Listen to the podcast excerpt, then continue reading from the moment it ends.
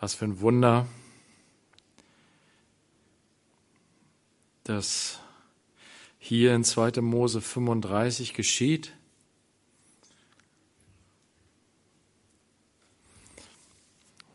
An das, äh, anstatt dass da ein riesiger schwarzer Fleck ist,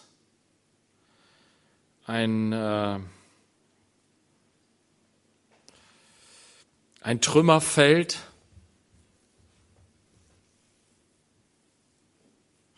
vom Strafgericht Gottes, anstatt dass das sündige Volk ausgelöscht wird,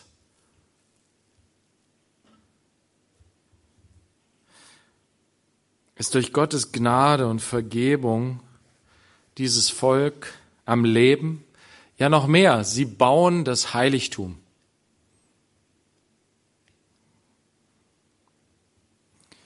Gott möchte in seinem Volk wohnen, obwohl es ein Volk von Sündern ist. Der heilige Gott lässt sein Heiligtum bauen von Menschen, die schwach und unvollkommen sind.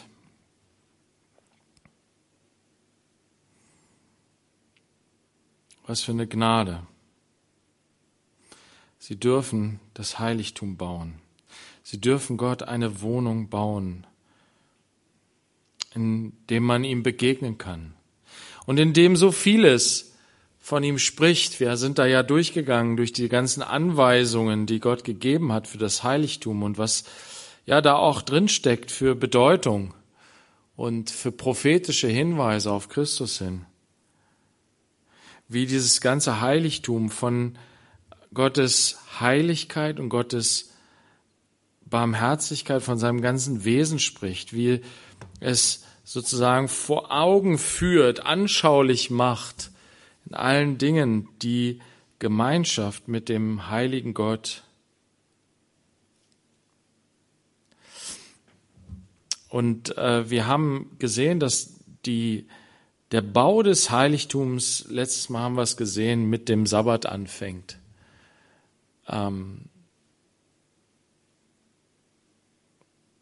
und das ähm, werden wir heute auch noch mal in Erinnerung rufen. Aus der Ruhe heraus, aus dem, was wir von Gott empfangen, können wir geben. Gott möchte nicht unsere Werke. Gott möchte sein Werk in uns tun und durch uns hindurch wirken. Denn das ist die einzige Art und Weise, wie wir überhaupt wirken können. Wir können gar nicht ohne Gott wirken.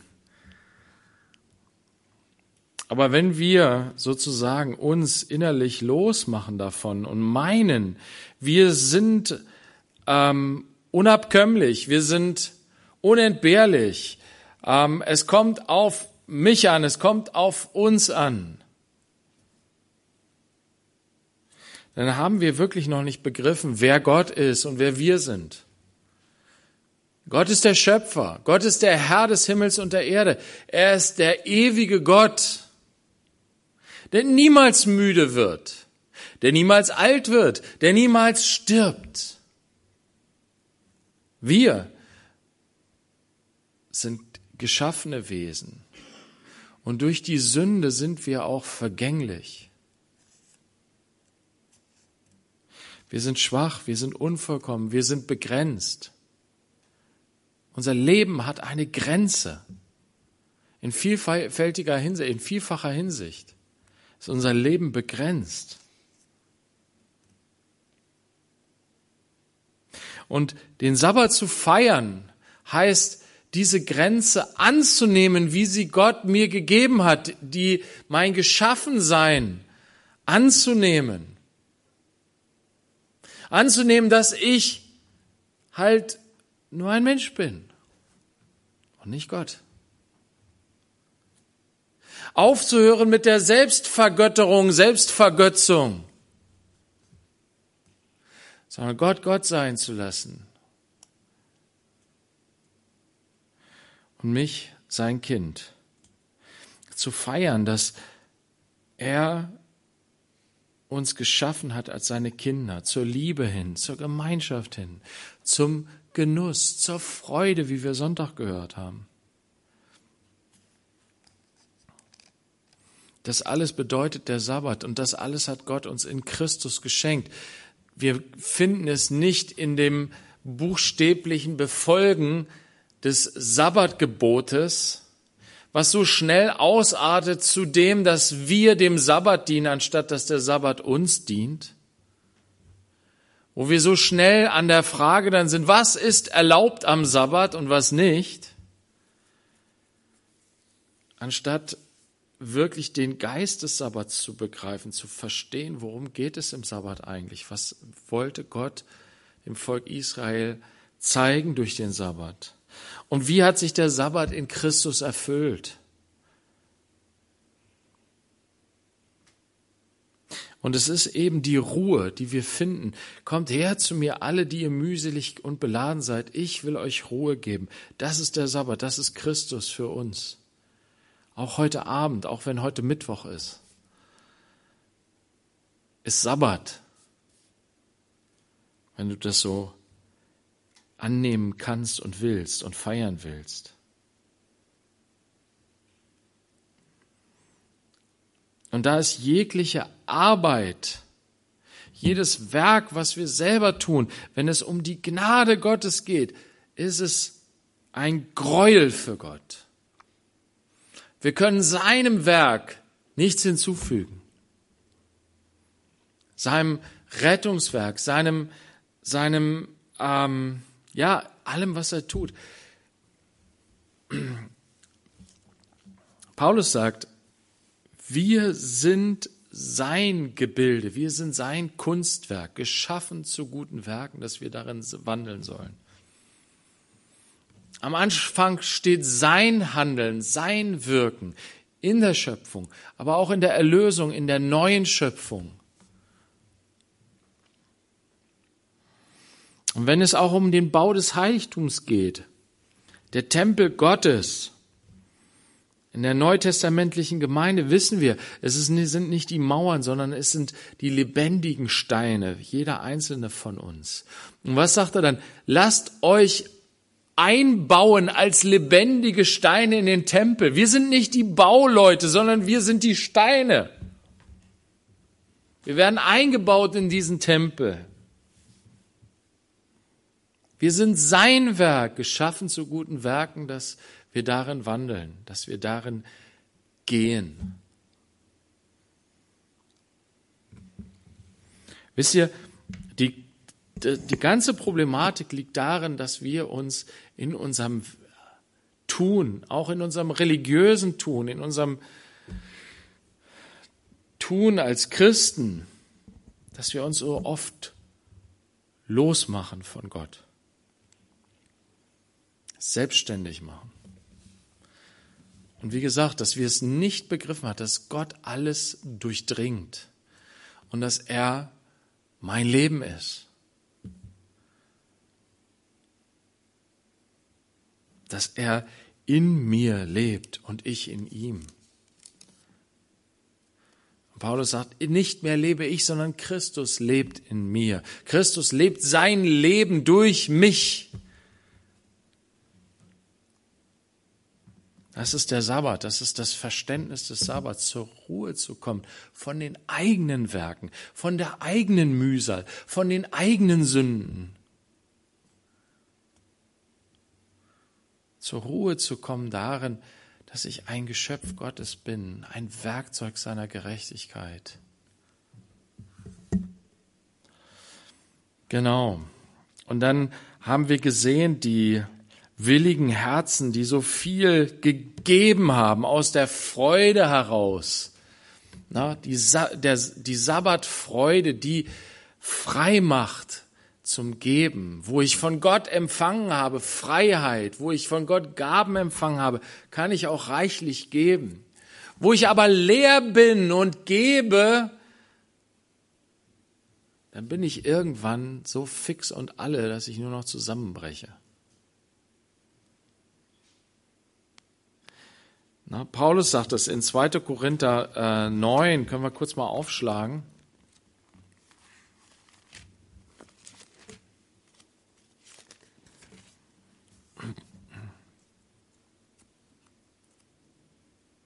Und da wird gerne dann Vers 6 zitiert, um eine Gemeinde dazu zu bewegen, dass sie ordentlich viel in die, in die Kollekte reinhaut, ne? Aber wisst ihr, wir müssen, wir müssen Vers 8 betrachten. Vers 7 ist wichtig, nicht mit Verdruss oder aus Zwang. Ein fröhlichen Geber liebt Gott.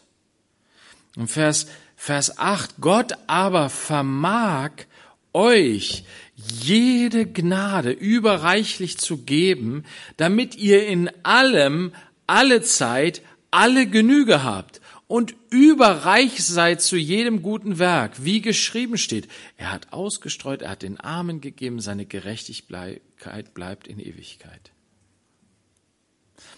Gott kann, sagt er, Gott kann euch jede Gnade, jede Gnade heißt, jede, jede Art von Geschenk, jede Art von guten Gaben, 9, Vers 8. Gott aber vermag euch jede Gnade überreichlich zu geben. Paulus ist so überschwänglich hier, ne? Jede Gnade überreichlich. Nicht nur reichlich, sondern über die Maßen reichlich zu geben. Damit ihr in allem, alle Zeit, alle Genüge habt. Ist doch krass, oder? Gott kann das. Gott kann uns reich machen, so dass wir nichts mehr brauchen. Kommt her zu mir, alle, die ihr mühselig und beladen seid. Ich will euch Ruhe geben. Ich will euch erquicken. Ich will euch füttern. Ich will euch das geben, was ihr braucht. Ihr braucht nicht mehr. Gott gibt das, was wir brauchen. Alle Zeit in allem, sodass wir alle Genüge haben. Und überreich sei zu jedem guten Werk. Also das heißt, dieser Reichtum, mit dem Gott mich beschenkt, er macht mich frei dazu, anderen Gutes zu tun. Und dann steht in Vers 10, um das Verständnis noch tiefer und klarer zu machen, der aber Samen darreicht dem Sämann und Brot zur Speise, wird eure Saat darreichen und mehren und die Früchte eurer Gerechtigkeit wachsen lassen. Und ihr werdet in allem reich gemacht zu aller Aufrichtigkeit im Geben durch uns, die durch uns Danksagung Gott gegenüber bewirkt. Er nimmt dieses Gleichnis von dem Seemann, der Samen bekommt. Er muss den Samen sozusagen nicht selbst hervorbringen. Er kann es auch gar nicht. Er bekommt den Samen dargereicht. Ihm wird er gegeben. Und zwar von Gott. Gott gibt dem Sämann Samen zum Sehen. Aber nicht nur zum Sehen, sondern auch Brot zur Speise. Wenn, wenn ein, ein ähm, Landwirt erntet sein Korn, was, was hat er dann? Dann hat er diese Körner und daraus kann er einen Teil, kann er Brot machen. Er kann sich Mehl machen und dann Brot davon backen und das Brot essen. Das, was gewachsen ist aus der Erde, was Gott hat wachsen lassen, er selbst wird davon gefüttert, er kann sich davon füttern, er kann davon essen. Aber es ist so viel, dass er auch einen Teil davon nehmen kann und wieder ausstreuen kann. Und Gott sagt, äh, Paulus sagt hier, ähm, guck mal, Gott gibt dem Seemann einerseits Brot zur Speise, dass er also satt ist, dass er das hat, was er braucht für sich, aber er gibt ihm auch so viel, dass er auch noch Saat aussehen kann. Da sagt er im Gleichnis, auch euch wird er Saat geben und mehren und die Früchte eurer Gerechtigkeit wachsen lassen. Und ihr werdet in allem reich gemacht zu aller Aufrichtigkeit oder ähm, Einfalt heißt es eigentlich im Geben durch uns, die durch uns Dankbarkeit Gott gegenüber bewirkt. Also dieses schlichte, einfache, ich gebe, weil ich so reich beschenkt bin. Das alles. Und das ist das, was Jesus auch sagt. Wem viel gegeben ist, der liebt viel. Wem viel vergeben ist, der liebt viel. So segensreich schenkt Gott, beschenkt Gott uns. Und wenn ich viel von Gott empfange, dann habe ich auch viel zu geben. Und das ist es eigentlich. Ne? Das ist auch ein Grund, warum wir Abendmahl feiern. Uns daran zu erinnern, uns wird gegeben. Was wird uns gegeben? Brot wird uns gegeben. Es wird uns der Kelch gegeben. Ja, das ist mein Leib, das ist mein Blut. Für dich gegeben. Empfange es, nimm es an, nimm es in dich auf. Diese Gnade, mich selbst. Es wird in dir zur Kraft, wenn du es denn im Glauben nimmst, dann wird es in dir zur Kraft aus, durch die du selber zum Segen für andere werden kannst. Also gute und wichtige Verse hier. Und zurück zu 2. Mose 35. Wir sehen also einerseits im Bau des Heiligtums erstmal den Sabbat, die Erinnerung an den Sabbat, dann die Freigebigkeit, die willigen Herzen, die geben, ja so viel geben in Kapitel 36, dass sie sogar sagen müssen, stopp jetzt, nicht mehr geben, wir haben genug.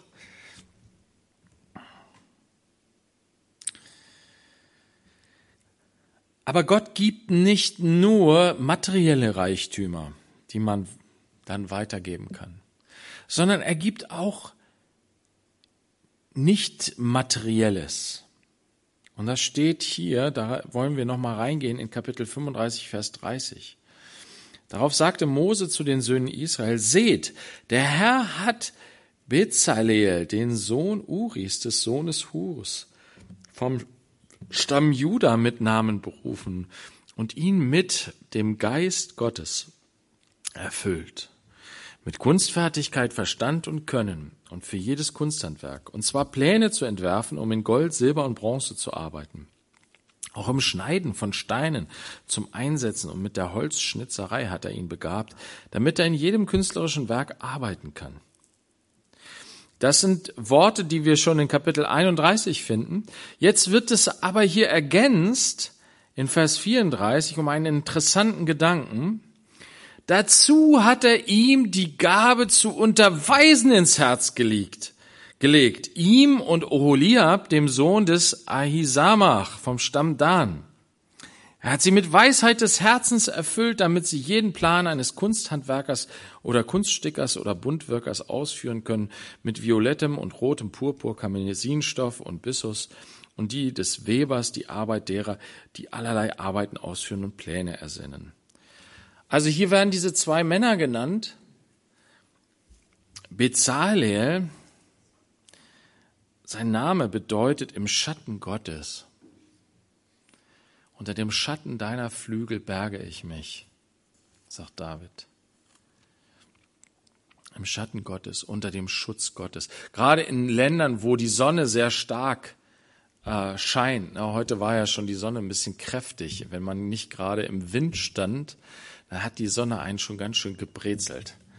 Und in Ländern, die näher zum Äquator sind, da ist es natürlich noch heftiger. Und da brauchst du Schatten. Schatten ist notwendig. Aber Gott schenkt Schatten. Gott schützt vor der Sonne. Gott schützt vor ähm, ja den Angriffen, wo, wo wir wo wir ähm, Schutz und Bewahrung brauchen. Unter dem Schatten Gottes, unter den Schatten seiner Flügel finde ich Schutz und Geborgenheit. Das bedeutet der Name. Das ist interessant. Das ist ein das ist ein Mann, das ist ein Kerl, das ist einer, der hochbegabt ist, einer, der es so richtig drauf hat. Aber er trägt diesen Namen Im Schatten Gottes. Wisst ihr, auch im Schatten von jemandem zu stehen, das bedeutet ja, ich stehe nicht im Mittelpunkt. Ich stehe nicht vorne sozusagen, ne, und alle sehen mich, was ich für ein toller Typ bin. Nein, ich stehe im Schatten Gottes.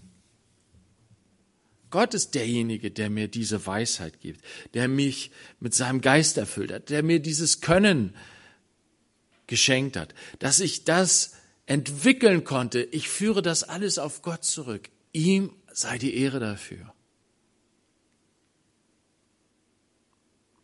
Das sind Männer, die Gott, ähm, ja, die Gott dazu berufen hat, zu diesem Dienst. Und was haben sie alles für Gaben? Sie haben einerseits die Gabe, zu Pläne zu entwerfen.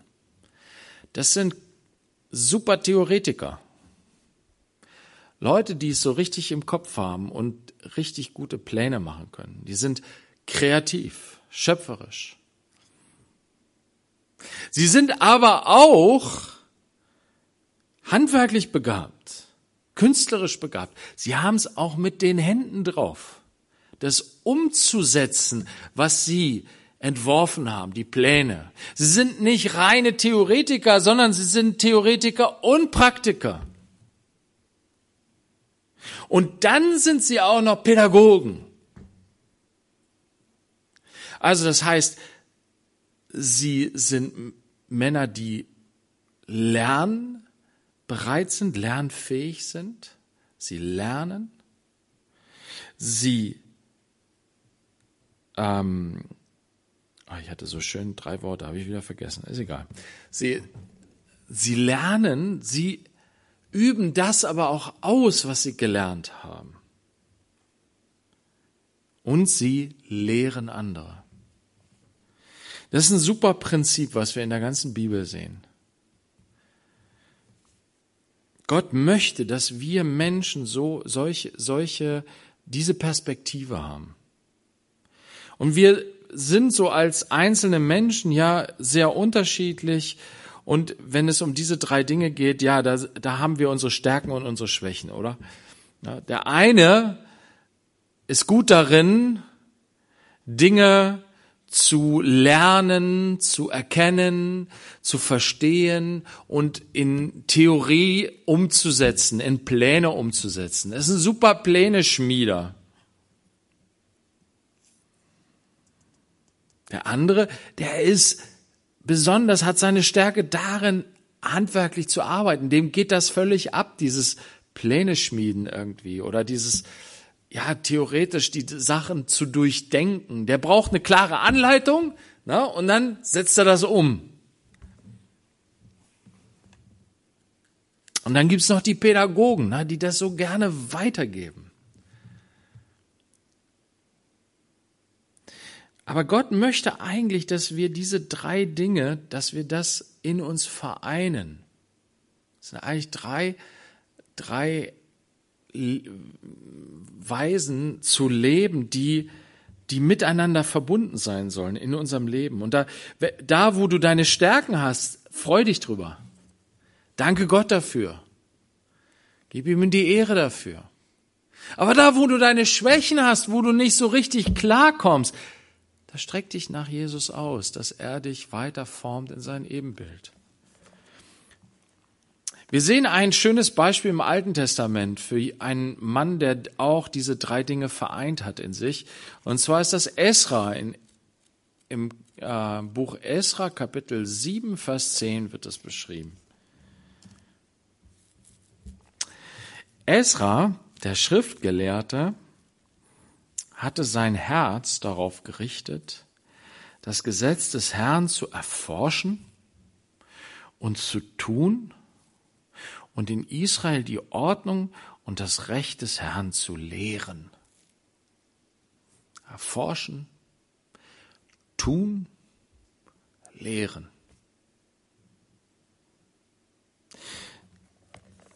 Schauen wir mal auf das Erforschen. Lass uns dazu mal Psalm 1 aufschlagen.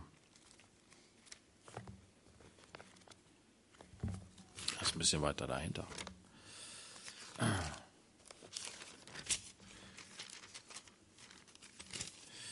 Da heißt es, glücklich der Mann, der nicht folgt dem Rat der Gottlosen, den Weg der Sünder nicht betritt und nicht im Kreis der Spötter sitzt, sondern seine Lust hat am Gesetz des Herrn und über sein Gesetz sind Tag und Nacht. Glücklich der Mann, der nicht folgt dem Rat der Gottlosen. Um ein glücklicher Mann zu sein, müssen wir erstmal lernen, eine Sache nicht zu tun. Nämlich dem Rat der Gottlosen nicht zu folgen. Was ist der Rat der Gottlosen?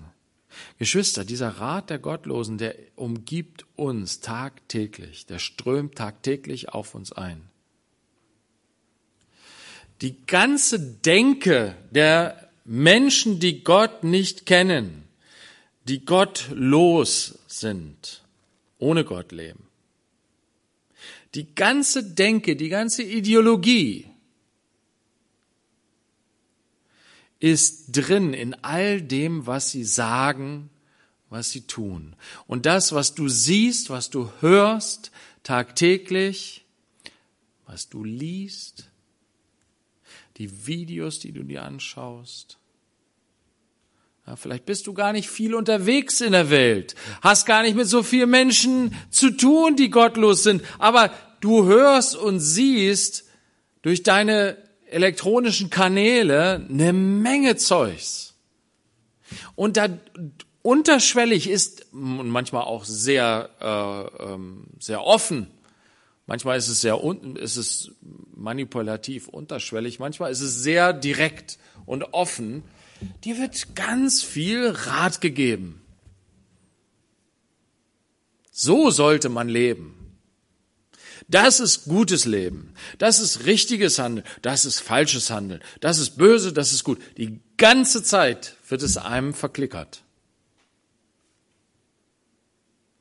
Glücklich der Mann, der nicht folgt dem Rat der Gottlosen.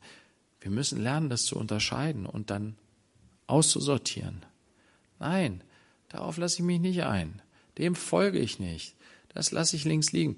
Und es fängt schon damit an, dass wir erstmal grundsätzlich reduzieren, dass der Rat der Gottlosen nicht so viel Raum in unserem Leben hat, nicht so viel Zeit wir damit verbringen mit dem Rat der Gottlosen, sondern dass wir uns mehr Zeit nehmen. Und das sagt er ja hier. Seine Lust haben am Gesetz des Herrn und über sein Gesetz nachsinnen, sinnen, darüber nachdenken. Im, im, im Hebräischen steht hier das Wort ähm, murmeln oder ja, im, im Englischen wird es meditate, ne? das sozusagen durchdenken, durchkauen, vor sich hin sprechen, sich in Erinnerung rufen, sich damit befassen. Und es ist eben nicht nur eine Sache des Kopfes. Und das macht uns das Bild deutlich, was er dann sagt. Er ist wie ein Baum gepflanzt an Wasserbächen, der seine Frucht bringt zu seiner Zeit und dessen Laub nicht verwelkt. Alles, was er tut, gelingt. Und jetzt kommt es. Es geht über in das Tun. Wenn wir so das Wort Gottes in unser Herz aufnehmen und es so zu unserer bestimmenden, zu dem bestimmenden Einfluss unseres Lebens machen, dann bringt es seine Frucht. So hat Esra sein Herz darauf gerichtet. Also das war eine Entscheidung für ihn. Er hat sich dafür entschieden, das Wort des Herrn zu erforschen, das Gesetz des Herrn zu erforschen. Ich will es wissen. Ihr seid ja hier, weil ihr es wissen wollt. Ihr macht's ja richtig. Ich will es wissen. Ich will es erforschen. Ich will es kennenlernen. Ich möchte Gott mehr kennenlernen, seine Denke. Ich möchte sein Wesen, seinen Charakter mehr kennenlernen. Ich möchte gerne ähm, seine Sicht der Welt, seine Sicht der Dinge, seine Sicht auf mich. Ich möchte ihn mehr kennenlernen. Und Esra wusste genau richtig, ich muss das Wort Gottes zur Hand nehmen und darin forschen. Aber dabei ist Esra nicht stehen geblieben, sondern wie gesagt, erforschen, gut und schön. Wenn es aber ohne Tun ist, ist es fruchtlos und es ist letztendlich verderblich. Wir müssen es zulassen, dass diese Worte Gottes in unserem Leben so einen Einfluss haben, dass wir sie tun. Und das ist immer dann der Fall, wenn wir sozusagen das Wort Gottes nicht als Objekt unserer intellektuellen Fähigkeit betrachten. Wenn wir nicht verstehen wollen, um ein Gedankengebäude aufzurichten, sondern wenn wir das Wort Gottes so verstehen, wie es gemeint ist, nämlich als Lebenswort unseres Vaters zu uns, seinen Kindern, als Kommunikation, als etwas, wo er mich leiten will in, ja, in das Tun hinein, in den Lebensvollzug. Er will mich an die Hand nehmen und dass ich mit ihm gehe. Die Dinge, die er mir lehrt, die er mir zeigt, die er mich erkennen lässt, sind nicht dazu da, dass ich irgendwie ein riesiges Gedankengebäude einfach nur aufrichte, sondern sie sollen in die Tat umgesetzt werden. Und das ist das mit, mit dem Heiligtum. Wenn das Heiligtum gebaut wird, dann macht es keinen Sinn, große Pläne zu schmieden. Und am Ende wird nichts gemacht. Das ist völlig sinnlos.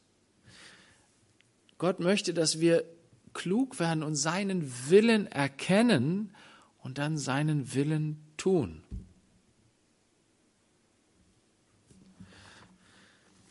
Lass uns dazu Matthäus 6 nochmal, äh, Matthäus 7 nochmal aufschlagen. Jesus sagt etwas über das Tun. Esra hatte sein Herz darauf gerichtet, das Gesetz des Herrn zu erforschen und zu tun. Und das hat er richtig gemacht. Jesus sagt es auch an die Jünger in Matthäus 7, Vers 24. Jeder nun, der diese meine Worte hört und sie tut. Den werde ich mit einem klugen Mann vergleichen, der sein Haus auf den Felsen baute, und der Platzregen fiel herab, und die Ströme kamen, und die Winde wehten und stürmten gegen jenes Haus. Und es fiel nicht, denn es war auf den Felsen gegründet. Geschwister, auch gerade wo ihr junge Geschwister seid, wenn wir wirklich das Wort so wichtig nehmen in unserem Leben, dann können wir dieser finsteren Zeit trotzen. Dann wird es uns nicht umhauen. Dann kann eine Pandemie kommen und es haut uns nicht um. Dann kann ein Krieg kommen, es haut uns nicht um.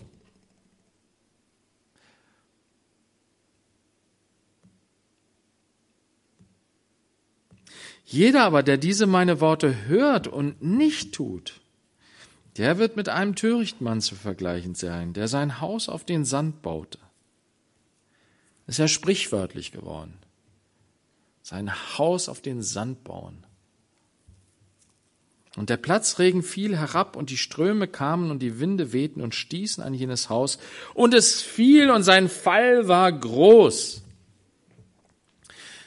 Also diese, diese, diese Eigenschaft, das Wort Gottes kennenlernen, aber nicht mit dieser Haltung, ja, das interessiert mich, ja, ich, dann weiß ich Bescheid übers Christentum und über den christlichen Glauben, dann kann ich alle beeindrucken mit meinem Bibelwissen und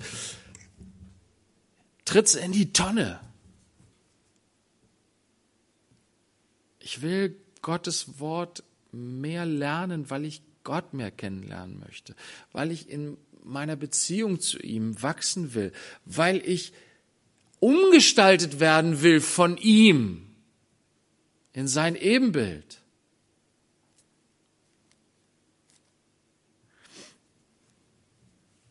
Wisst ihr, und das ist dann die Voraussetzung eigentlich. Das ist erst der dritte Schritt, das Lehren.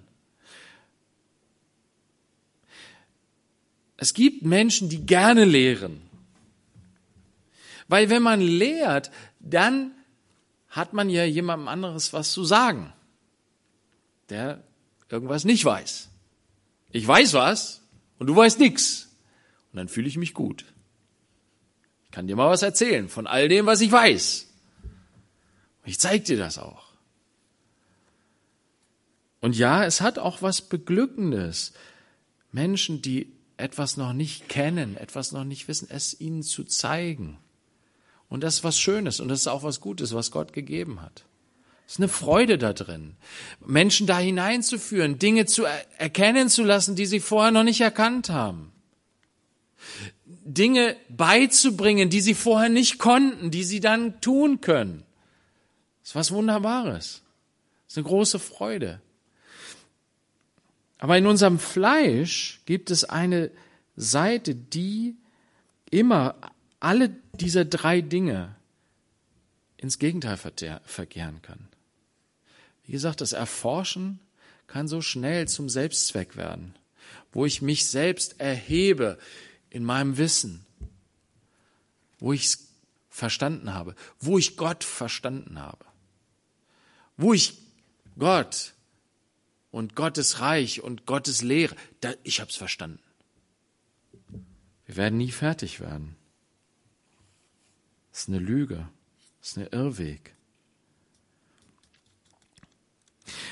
Die, die immer nur am Tun sind, am Tun und am Tun sind, wie gesagt, das sind diejenigen, die nie zur Ruhe kommen, die nicht ruhen darin, die nicht erkannt haben, dass alles, was wir tun, fließt aus dem, was wir von Gott empfangen. Und die, die nur lehren, wie gesagt, sind im Fleisch, stehen in der Gefahr, sich einfach nur zu erheben über andere. Aber dieses zusammengefügt sein und im Heiligen Geist dahin geführt zu werden, ich will mich niedersetzen zu Jesu Füßen. Wisst ihr, das hat, das hat Maria ausgezeichnet. Na, Martha hat sich beschwert über ihre Schwester und Jesus sagt, Sie hat das beste Teil erwählt. Sie hat sich hingesetzt zu meinen Füßen, um von mir zu lernen. Um von mir zu hören, um von mir zu empfangen. Und dann sagt Jesus aber auch selig, derjenige, der es tut. Jakobus sagt, seid nicht nur Hörer des Wortes, sondern Täter. Setzt es um. Lasst es wirklich eure Kraft sein.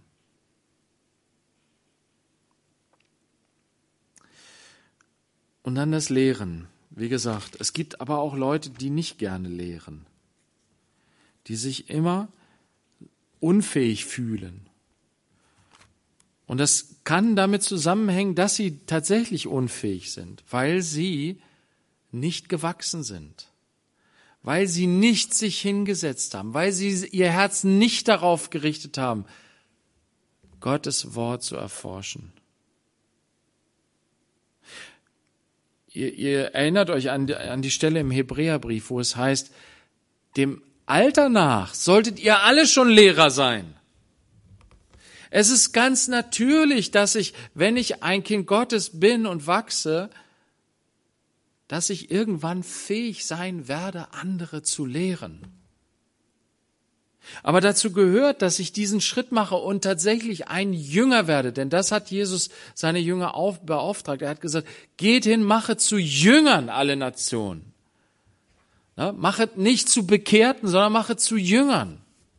Das heißt, diejenigen, die die Rettungsbotschaft des Evangeliums hören, sollen nicht einfach nur Gerettete sein, sondern sollen gerufen werden in die Schule, in die Jüngerschaft Jesu, sich zu Füßen Jesu zu setzen, um von ihm zu lernen, von ihm zu empfangen. Damit sie wachsen können im Glauben. Damit sie selber zu Lehrern werden können, die andere lehren können, die das Evangelium raustragen können, die das Wort Gottes lehren können. Ähm, das hat Paulus so schön in einem Vers auf den Punkt gebracht in 1. Timotheus, äh, 2. Timotheus 2. Kennt ihr vielleicht auch die Verse hier? 2. Timotheus 2. Du nun, mein Kind, sei stark in der Gnade, die in Christus Jesus ist. Sei stark in der Gnade. Scheint sich total, also irgendwo ist das ein Widerspruch, ne? Stark sein in der Gnade. Gnade bedeutet, das ist etwas, was ich geschenkt bekommen habe, was ich nicht selber hatte. Keine eigene Kraft. Ich bin schwach. Ja, dann sei stark in der Gnade, in dem, was Gott dir schenkt. Man kann es auch übersetzen, erstarke, werde stark durch die Gnade die in Jesus Christus ist. Und was du von mir in Gegenwart vieler Zeugen gehört hast, das vertraue treuen Menschen an, die tüchtig sein werden, auch andere zu lehren. Das ist Jüngerschaft. Paulus hat es Timotheus weitergegeben. Timotheus soll es anderen weitergeben, die dann auch wiederum anderen es weitergeben. Und das bedeutet, Paulus, gerade in den Timotheusbriefen, er, er setzt ganz viel da rein, Timotheus nochmal alles so in Erinnerung zu rufen und ihm Wegweisung zu geben, ihn zu ermutigen, ihn auch klare Anweisungen zu geben, die Richtung anzuzeigen. Er lehrt ihn das, was er gelernt hat, worin er gewandelt ist. Und das kann man auch hier im zweiten Brief sehen, im Vers 10 ähm, Du aber bist meiner Lehre gefolgt, meinem Lebenswandel, meinem Vorsatz, meinem Glauben, meiner Langmut, meiner Liebe, meinem Ausharren, meinen Verfolgungen, meinen Leiden. Paulus zählt das alles auf und sagt, guck mal, du hast nicht, bist nicht nur bei mir in der Uni gewesen und hast die Vorlesungen alle gehört und gut gelernt und konntest dann die Klausur gut schreiben, so, ne? Sondern du hast auch meinen Lebenswandel gesehen. Und du hast ihn nicht nur gesehen, sondern du bist dem auch gefolgt. Wir sind zusammen unterwegs gewesen, sagt Paulus. Weißt du doch noch, wie wir zusammen unterwegs waren. Du hast teilgenommen an meinen Leiden, als ich ins Gefängnis gesteckt wurde. Na, die Schande, die das na, nach außen hin vor den Menschen. Ja, du hast dich zu mir bekannt, bist bei mir geblieben hast dich nicht abgewandt. Und deswegen sagt er dann in Vers 14, du aber bleibe in dem, was du gelernt hast und wovon du überzeugt bist, da du weißt, von wem du gelernt hast. Also die Aufgabe des Lehrers ist, auf der einen Seite muss er Gott kennen und Gottes Wort kennen, er muss es aber auch als Vorbild vorleben. Das sind beides Voraussetzungen dafür, dass er ein guter Lehrer sein kann. Und dann kann er sowas sagen wie Paulus hier. Bleibe bei dem, was du gelernt hast, wovon du überzeugt bist, weil du weißt, von wem du gelernt hast. Und das ist nicht zuallererst Paulus, sondern Christus in Paulus.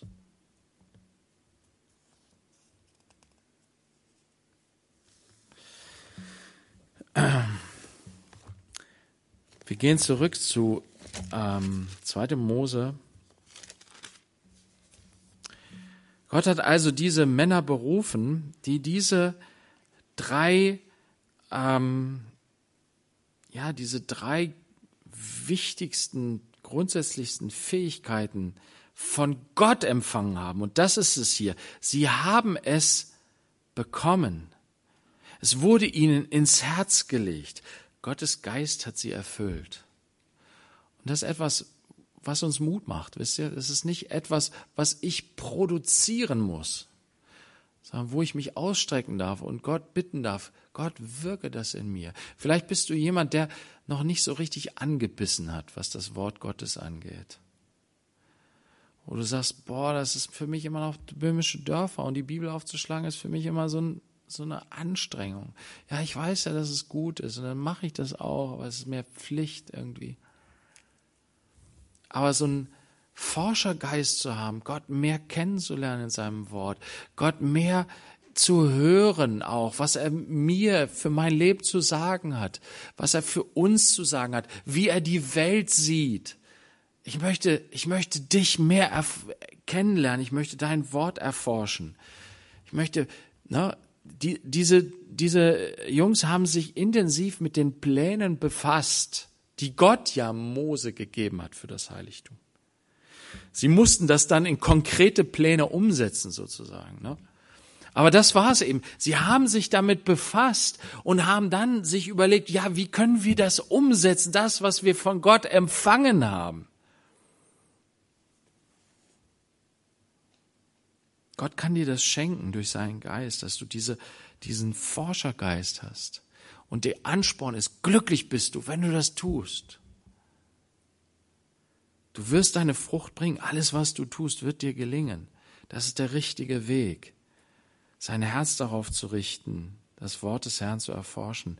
Aber dann auch dabei nicht stehen zu bleiben. Wenn du jemand bist, der es richtig krass und cool findet, in Gottes Wort zu forschen, der aber den lieben langen Tag nur rumsitzt und der die ganze Zeit denkt, ah, eigentlich müsste ich doch, aber nee, ich, es ist so schön hier mit meiner Bibel. weißt du? Gott möchte, dass wir auch in Bewegung kommen. Und darum kannst du Gott auch bitten, Gott, ich möchte ein Täter des Wortes werden. Ich möchte, dass diese Dinge, die ich lese und lerne, noch mehr wirklich in meinem Leben Wirklichkeit werden. Bewege mich durch die Kraft deines Geistes. Der Geist ist Kraft. Und Kraft brauche ich, um zu tun. Aber auch Weisheit, dass ich das Richtige tue und nicht irgendw irgendwelchen Dusselkram in Aktionismus verfalle. Aber das lerne ich ja, wenn ich Gottes Wort erforsche, lerne ich ja, weiß ich ja, was, was die guten Dinge sind. Und dann dass Gott mir das ins Herz gibt, es weiterzugeben. Eine Sehnsucht haben, dass andere, die noch jünger sind im Glauben als ich, die vielleicht gerade frisch zum Glauben gekommen, ja, vielleicht Leute, die noch gar nicht zum Glauben gekommen sind, dazu einzuladen, Gott kennenzulernen. Na, dass Gott mir diesen Mut schenkt. Dass ich nicht immer denke, ja, ich, ich habe ja noch nicht alles verstanden. Ja, ich hab, ich kann ja noch nicht alles. Nein, du musst nicht alles können. Du musst noch nicht alles wissen, du musst auch noch nicht alles können. Aber wenn du angefangen hast, sein Wort zu erforschen und in dem, was Gott dir zeigt, auch zu leben, das zu tun, dann sei auch mutig, da schon erste Schritte zu gehen und anderen, die da noch nicht so sind, ihnen das weiterzugeben, sie darin zu ermutigen, in dem Weg, den sie gehen, zu Gott hin. Streck dich danach aus, dass du auch ein Lehrer wirst. Wir brauchen so viele Lehrer in dieser Gemeinde.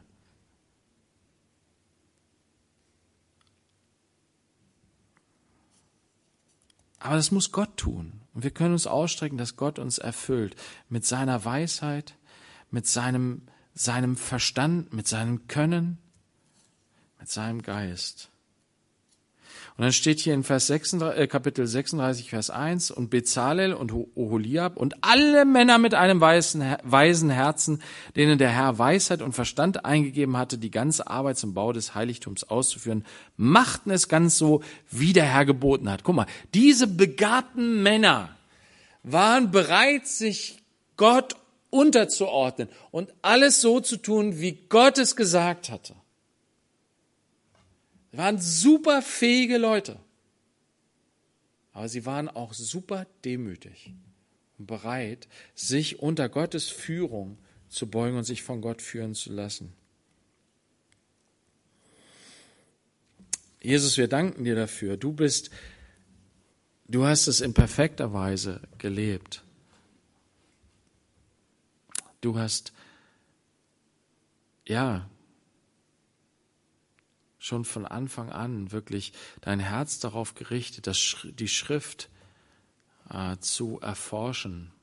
Du wusstest, du kanntest die Schrift von vorne bis hinten schon, als der Teufel kam und dich verführt, verführen wollte, hast du ihm immer mit dem richtigen Vers in die Schlucht, äh, Flucht geschlagen. Und ja, auch auf die vielen Angriffe der Schriftgelehrten hattest du immer eine Antwort weil du das Wort kanntest, weil du deinen Vater kanntest, weil du seine Gedanken kanntest. Ja, du selbst bist das Wort, du bist der Logos, der Fleisch geworden ist. Und du hast es getan, du hast es ausgelebt. die Liebe und Barmherzigkeit Gottes in der Heiligkeit, ohne Sünde. Und du hast, ja, du bist der beste Lehrer, Herr. Hast dir so viel Zeit genommen, so viel Geduld. Ja, hast deine Jünger mitgenommen auf dem Weg, den du gegangen bist, auf die Höhen und in die Tiefen. Hast sie Anteil nehmen lassen an deinen größten Schmerz im Garten Gethsemane. Ja, und musstest es erleben, wie alle dich verlassen haben. Herr Jesus, danke dafür. Und wir bitten dich, dass du ja, uns formst, dass du uns ja, dir ähnlich machst, Herr. Schenk du uns dieses brennende Verlangen, dein Wort zu erforschen, dein Willen, dein, ja, dein, deine Unterweisung. Schenk du uns, ja, auch diesen Wunsch ins Herz, es wirklich zu tun, darin zu leben, unser Leben zu leben, die Taten, die wir tun, wirklich, dass es Taten sind, die, die deinem Wort entsprechen, die, ja, die geleitet und geführt sind durch deinen Heiligen Geist. Ja, und dass wir wachsen wirklich dahin, dass wir auch andere lehren können, andere ermutigen können, anderen vorangehen können, anderen zum Vorbild werden können. Danke, Herr, dass du das wirkst durch deinen Geist und wir beten, dass du deinen Geist ausgießt über uns. Und wenn wir jetzt das Abendmahl nehmen, dass wir wirklich ja, auf dich schauen, auf unseren großen Lehrer, dass wir uns stärken in dem, wie du dich hingegeben hast für uns, so dass es für uns zum Über, überreich wird, so dass es überfließt zu anderen hin. Danke, Herr, dafür. Amen.